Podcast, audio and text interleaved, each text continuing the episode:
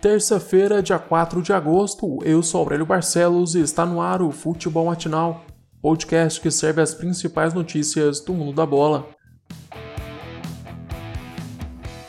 Antes do primeiro jogo da semifinal do Paulista, Corinthians e Palmeiras discutem sobre testes de coronavírus. A polêmica começou com o presidente corintiano. André Sanches recusou a fazer novos testes dos atletas porque, segundo ele, os jogadores estão em confinamento sem contato com a família e amigos, e por isso não é necessário refazer os testes para a partida desta quarta-feira. O mesmo não acontece no lado do Verdão, que optou por não seguir um isolamento coletivo para seus jogadores e deve testar o elenco antes do primeiro confronto da semifinal. A Federação Paulista também deixou claro que os dois clubes vão fazer novas testagens antes do duelo de sábado. Ainda falando sobre o clássico, o Palmeiras não vai contar com Felipe Melo no primeiro jogo da final.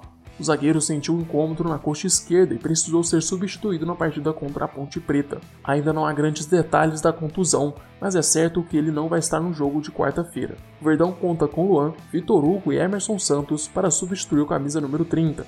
No lado do timão, Carlos Augusto realizou fisioterapia nesta segunda-feira e não deve ser um problema para o treinador Thiago Nunes. O lateral esquerdo sofreu uma entrada dura de um dos jogadores do Mirassol durante a semifinal do Paulista e teve que ser substituído. O jogador chegou a sofrer um corte no tornozelo, mas ele respondeu bem ao tratamento e deve estar disponível para o clássico. Thiago Nunes também vai ter à disposição o volante Cantijo. O colombiano esteve de fora das últimas partidas por ter testado positivo para o novo coronavírus e por falta de condicionamento físico.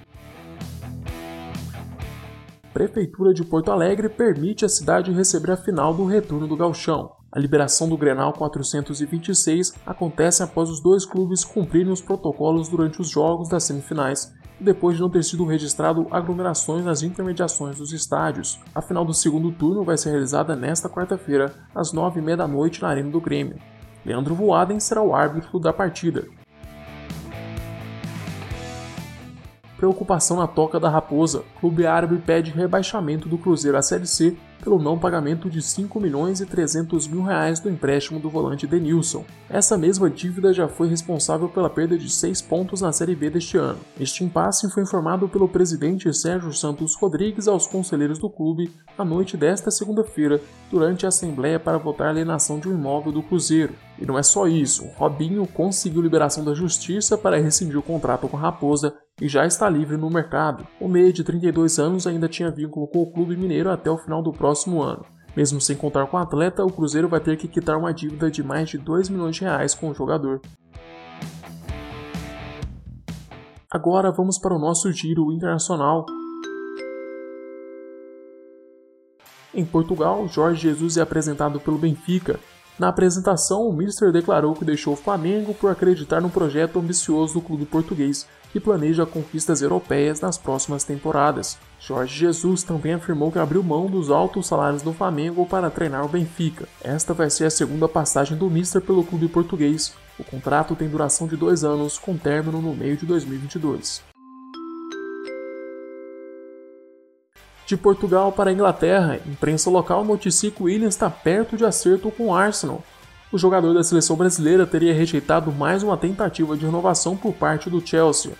O principal impasse da negociação é o tempo de contrato. William pede um vínculo de 3 anos para renovar, mas os Blues só pretendem contar com o jogador por mais 2 anos. Caso não renove com o clube de Stamford Bridge, William chega de graça aos Gunners. Chegamos ao fim deste episódio. Eu, Aurélio Barcelos, volto amanhã com mais futebol matinal para vocês. Eu te espero aqui às 6 horas da manhã.